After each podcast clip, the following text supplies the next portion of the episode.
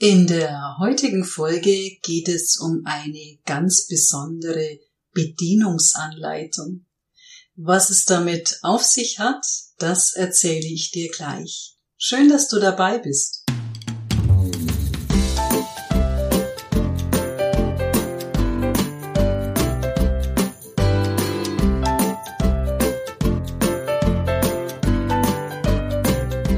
Bevor ich es vergesse, am Ende des Podcasts habe ich noch einen Hinweis für dich in eigener Sache und zwar auf drei Kurse, die ich den Winter über anbiete.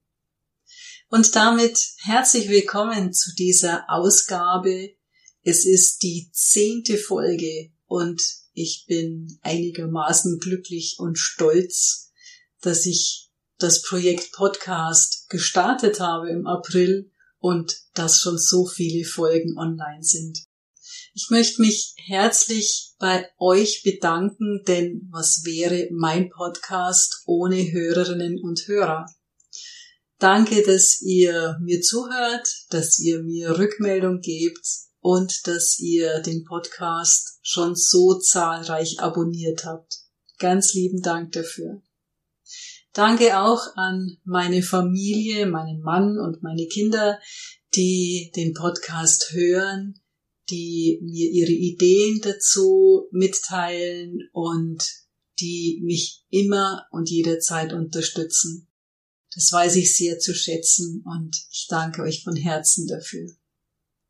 Und ich möchte einer Frau danken, die im Hintergrund wirkt und ohne die es diesen Podcast gar nicht geben würde. Sie übernimmt nach der Aufnahme die technische Ausfertigung und es geht ein herzliches Dankeschön an dich, liebe Kim. Danke, dass du so zuverlässig mit Rat und Tat an meiner Seite bist. Ich nehme euch mal mit in unseren Keller. In unserem Keller steht eine neue Waschmaschine. Jetzt wirst du sagen, ja, Dankeschön, aber Waschmaschine habe ich schon mal gesehen. Ich bin sehr glücklich mit dieser Waschmaschine, weil die einfach super Arbeit macht und sehr viel kann und Eins der tollen Features, wie man so schön sagt, ist die Bedienungsanleitung dieser Waschmaschine. Da hat sich jemand wirklich Gedanken gemacht. Nicht nur, dass sie in angenehmer Schrift geschrieben ist, also nicht Schriftgröße 2, wo man eine Lupe braucht zum Lesen. Sie ist klar gegliedert und klar strukturiert und übersichtlich.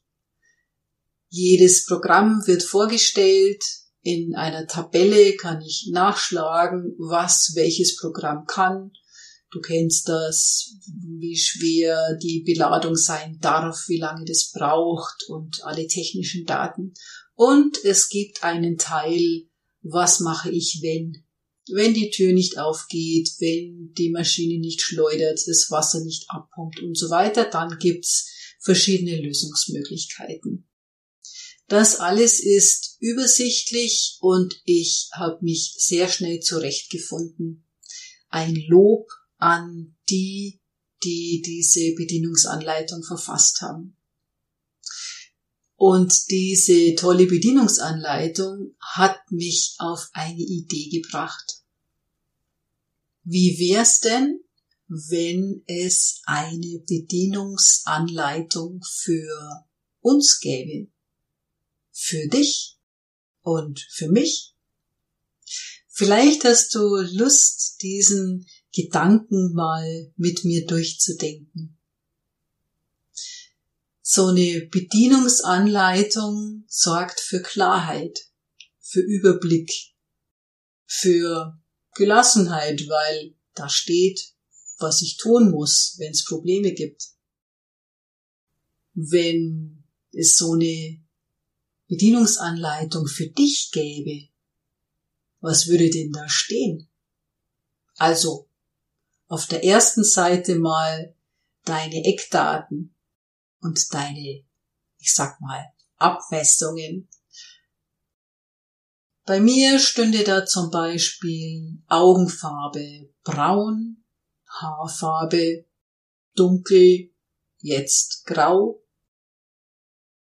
Und bei Sonderausstattung oder Sonderprogramm, da stünde sehr musikalisch, eine Einschränkung beim Sehen und hochsensibel.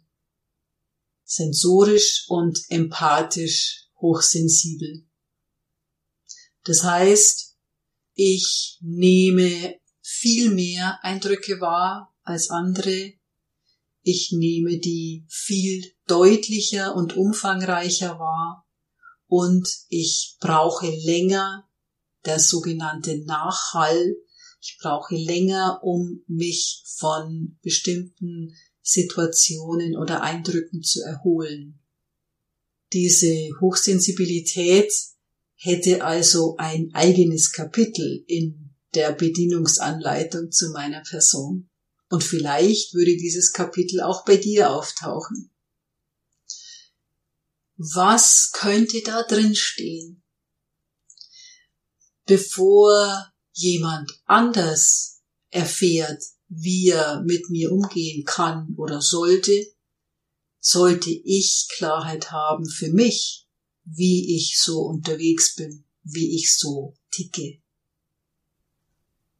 Die verschiedenen Fragen könnten lauten, was macht mir Freude? Wo vergesse ich die Zeit? Was sind meine Hobbys? Was mache ich, um zu entspannen? Was passiert, wenn ich hungrig bin? Mir macht es zum Beispiel gar nichts aus. Ich kann Hunger sehr gut aushalten. Ich habe aber auch jemanden in der Familie, die wird hangry, wie man so schön sagt. Also diese Kombination aus hungrig und ärgerlich. Wie geht's dir damit?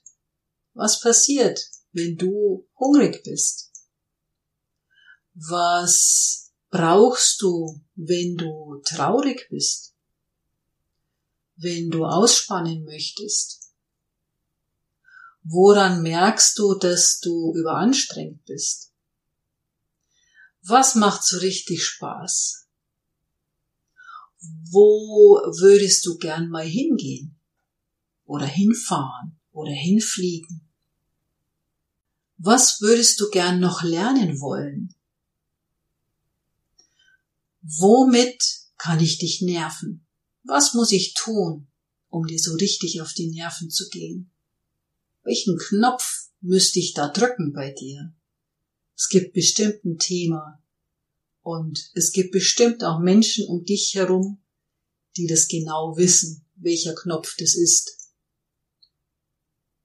Mir fällt ein, ich hatte an der Uni bei den Studierenden diese Frage gestellt.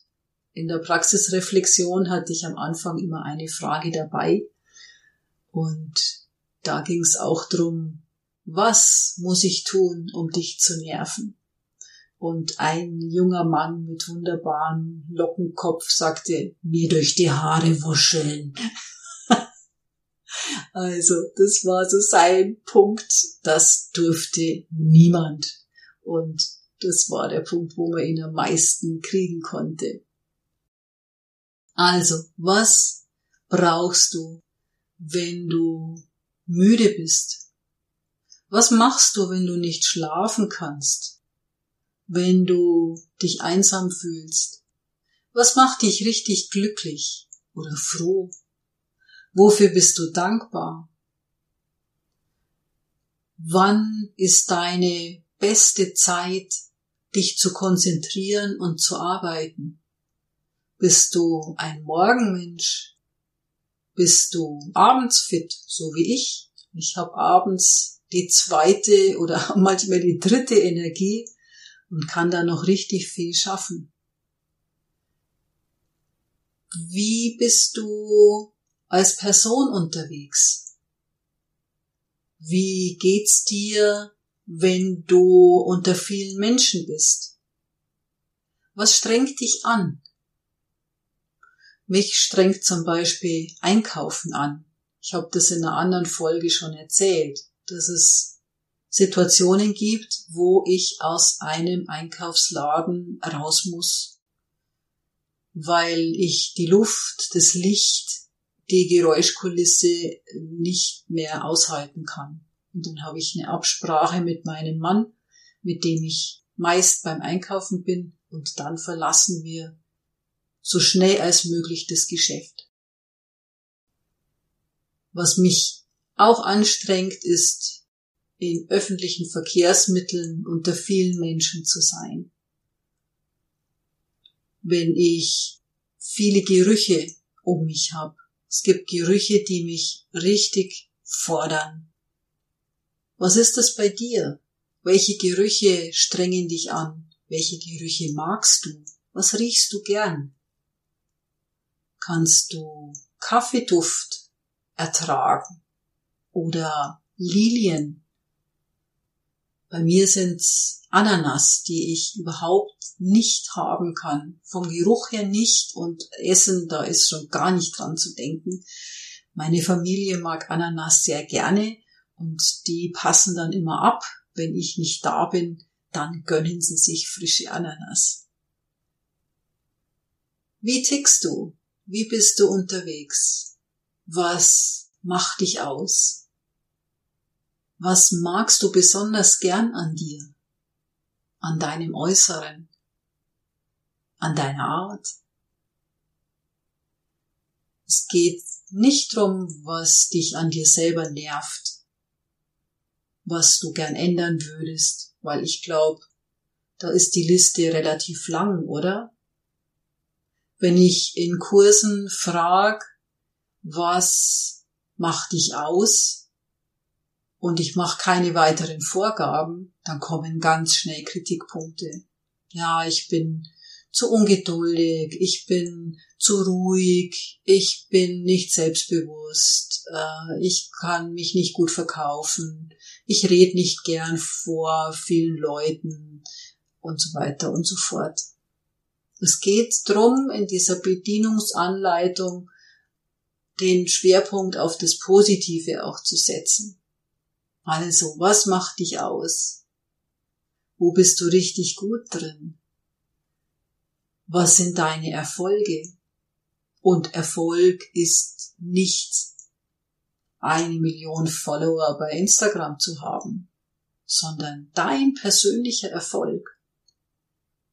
Was ist das? Es können Kleinigkeiten sein. Etwas, das dir gelingt, das du besonders gut kannst. Eine Fähigkeit, die du hast. Bist du eine besonders gute Zuhörerin? Kannst du besonders gut mit Menschen umgehen? Hast du einen grünen Daumen? Bist du kreativ? Oder sportlich? Was macht dich aus? Was ist das Besondere an dir? Was steht in deiner Bedienungsanleitung? Wie bist du unterwegs? Brauchst du Nähe oder eher Distanz? Brauchst du Abwechslung oder eher Konstanz? Und wenn ja, bei welchen Themen? Bist du beruflich eher konstant unterwegs und liebst in der Freizeit die Abwechslung oder umgekehrt? Wie geht's dir, wenn du Stress hast? Woran merkst du das? Und wie gehst du damit um? Was brauchst du, wenn du zum Beispiel von der Arbeit heimkommst? Willst du dann in Ruhe gelassen werden? Oder erstmal einen Kaffee trinken? Oder willst du erzählen, wie der Tag war? Was brauchst du, damit es dir gut geht, damit du dich wohlfühlst, damit du zufrieden bist, damit du glücklich bist? Und wie kannst du mit Stresssituationen umgehen? Wenn ich einen Workshop halte oder einen Kurs, dann ist es großartig. Ich liebe das. Ich liebe es auch, im Coaching zu sein, dieses intensive Arbeiten und gleichzeitig strengt es mich auch an. Besonders nach Kursen mit 18, 12 Personen bin ich richtig platt.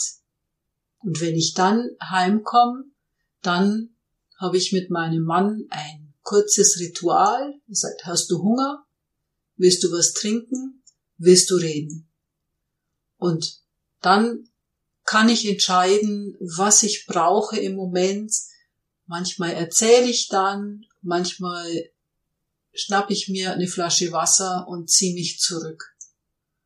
Und das ist wichtig zu wissen, für dich selber klar zu haben, was brauchst du jetzt, damit es dir gut geht. Was brauchst du, damit du gut in den Tag startest? Ich vergebe zum Beispiel keine Termine vor 10 Uhr. Ich möchte ganz in Ruhe in den Tag starten. Das ist meine Art. Jemand anders ist um 5.30 Uhr am Morgen fit. Wunderbar.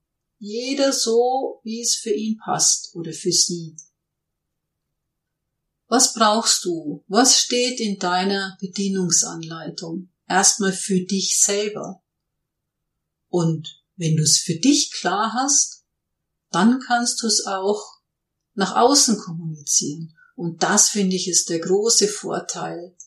Je besser wir uns kennen, je mehr Selbstbewusstsein wir haben, umso klarer können wir unsere Wünsche äußern, unsere Bedürfnisse äußern, unsere Werte leben, miteinander umgehen und kommunizieren.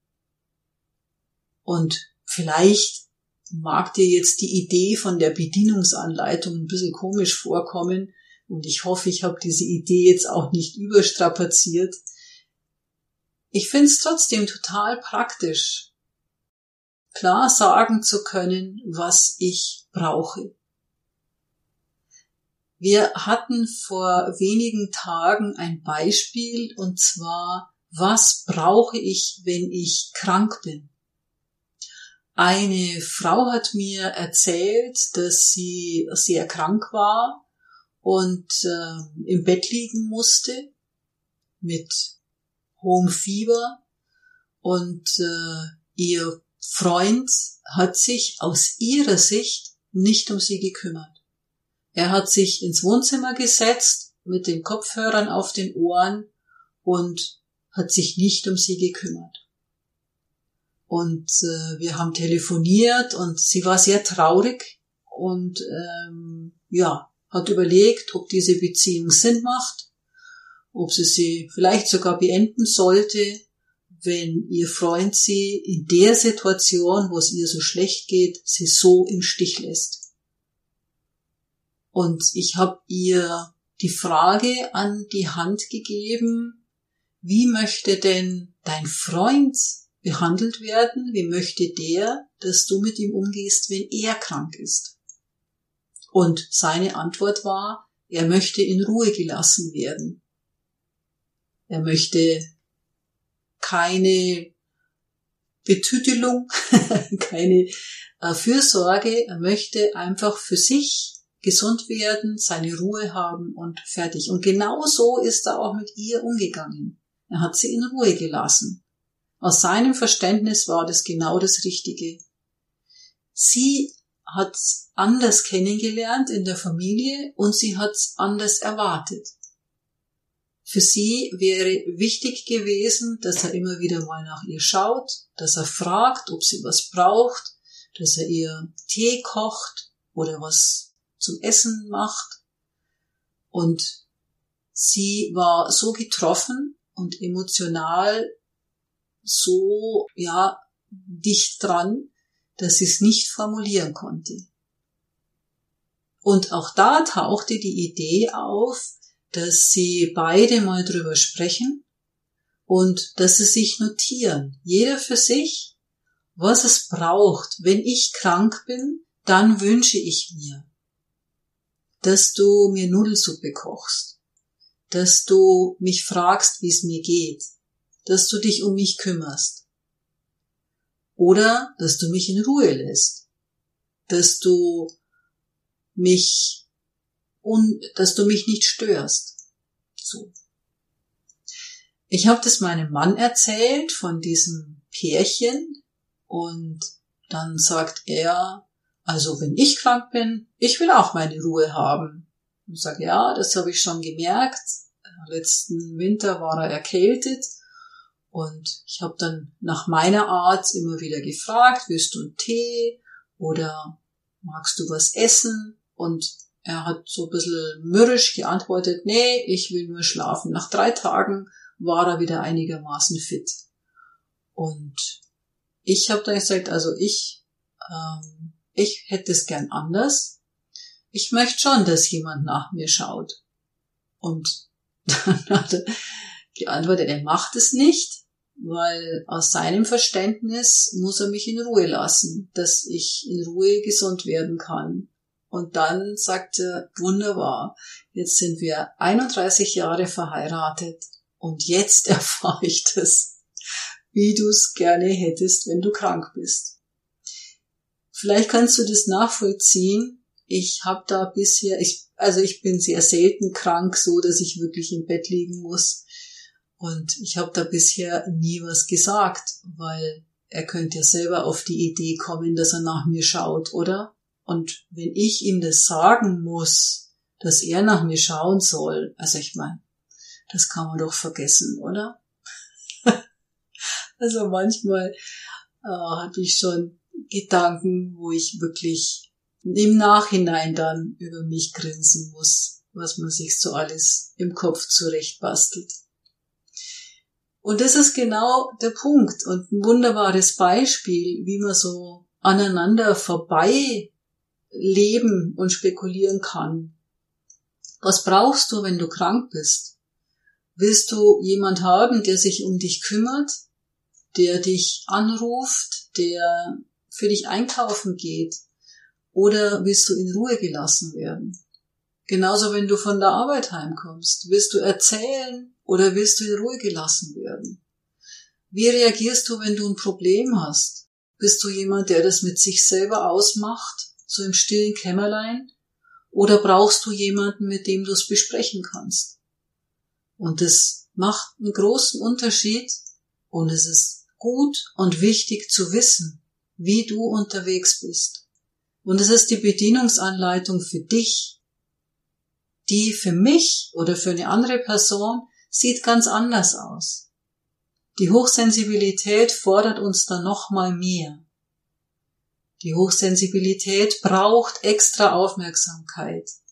Und auch da ist es ganz wichtig für sich klar zu haben, wie kann ich bestimmte Situationen meistern.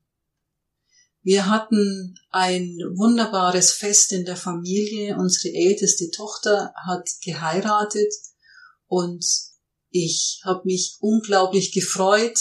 Es war ein grandioses Wochenende und gleichzeitig wusste ich schon vorher aus Erfahrung, dass mich dieser Anlass sehr anstrengen wird. Es ist hoch emotional, wie du dir vorstellen kannst. Es waren sehr viele Leute da. Es war an den Tagen unglaublich heiß. Gott sei Dank, weil die Tage vorher hat's geschüttet aus Eimern. An den Tagen war strahlender Sonnenschein und blauer Himmel, also wie gemacht für diese Hochzeit. Es waren nach langen Jahren endlich mal wieder alle Kinder da, was großartig war. Und natürlich sind es dann auch viele Leute, die da beieinander sitzen und sich unterhalten. Und ich wusste vorher, dass ich da Pausen einlegen muss, dass ich auf mich achten muss, dass ich genug trinken muss und dass ich nach diesem Wochenende unbedingt Zeit für mich brauche. Und ich habe mir zwei Tage Urlaub eingetragen. Von Sonntag auf Montag habe ich nichts geschlafen. Das kennst du vielleicht auch. Das ist dieser Nachhall. Ich war einfach wach und habe dieses Wochenende, die Hochzeit, die, das, das wir da in der Familie noch gefeiert haben, Samstag, Sonntag, das habe ich alles nochmal praktisch durcherlebt, diese ganzen Bilder, die Situationen, die Gesprächsfetzen, die Eindrücke, die Gerüche, das Essen, die Musik. Also ich habe das alles nochmal erlebt und für mich ja verdaut, möchte ich sagen, in Anführungsstrichen. Das war total wichtig und ich brauche das auch. Ich brauche dann Zeit für mich. Ich habe dann meinem Mann und unserer Jüngsten gesagt, diese zwei Tage, ich mach da nix, ich möchte für mich sein und viel Zeit haben, langsam machen, nix mir vornehmen, keine Pflichten und habe mich von dieser wunderschönen Veranstaltung, die so ein toller Anlass war, die aber auch anstrengend war, habe mich erholt. Und das ist so wichtig für sich zu wissen, sich seiner selbst bewusst zu sein. Und wenn du es nicht Bedienungsanleitung für dich selber nennen magst, dann ist das auch in Ordnung. Ich finde den Begriff gut, weil Selbstbewusstsein oder am Selbstbewusstsein arbeiten, Persönlichkeitsentwicklung, wie auch immer, das hat immer so was ähm, Psychologisches und so ein bisschen auch was, was Schwieriges. Und eine Bedienungsanleitung, das ist was ganz Klares, was Strukturiertes, so wie die Bedienungsanleitung für meine Waschmaschine. Da steht drin, was die Maschine kann und was ich machen muss, wenn es Probleme gibt. Und Genauso ähnlich sollten wir manchmal unterwegs sein. Ich nehme mich damit ein. Und ich wünsche dir, dass du mit dieser Idee was anfangen kannst. Vielleicht ist die eine oder andere Frage dabei, über die du dir mal Gedanken machen magst. Oder über die du dich austauschen magst. Mit deiner Familie, mit deinem Team oder mit deinem Freundeskreis. Sich immer besser kennenzulernen ist ein riesengroßer Vorteil. Nach und nach, Stück für Stück, sich selber näher zu kommen und zu wissen, wie du umgehst mit dir selbst und wie du möchtest, dass andere mit dir umgehen. Je klarer, umso besser. Ich wünsche dir da ganz viel Neugierde und Offenheit ganz viel Freude und ganz viele spannende Erkenntnisse dazu. Jetzt habe ich noch, wie versprochen, einen kurzen Hinweis in eigener Sache. Ich bin seit 2009 Dozentin an der VHS in Erlangen. Wenn du also im Umkreis von Erlangen zwischen Bamberg und Nürnberg da irgendwo wohnst, dann ist es vielleicht interessant für dich, ich werde dir die Kurse verlinken unter dieser Episode. Ich nenne sie dir kurz. Alle weiteren Informationen findest du auf der VHS-Seite. Die Kurse sind zum einen Smalltalk, dann im Januar und Februar ein dreiteiliger Kurs Kommunikation für leise Frauen und mit Start im Oktober ein fünfteiliger Kurs. Da ist jeweils ein Freitagabend und ein Samstagvormittag im Monat im Oktober bis Februar zum, zu den Themen Selbstmanagement und Kommunikation. Wenn du zu dieser Episode, zu meiner Arbeit oder zu den Kursen eine Frage hast, dann melde dich gern bei mir per E-Mail unter christine.kiunke-coaching.de. Ich freue mich, wenn wir in Verbindung bleiben und wenn du magst, hör gern wieder rein. In zwei Wochen gibt's die neue Folge. Alles Liebe für dich. Bis dahin. Das war Erfolgreich leiten auf leise Art mit Christine Kionke.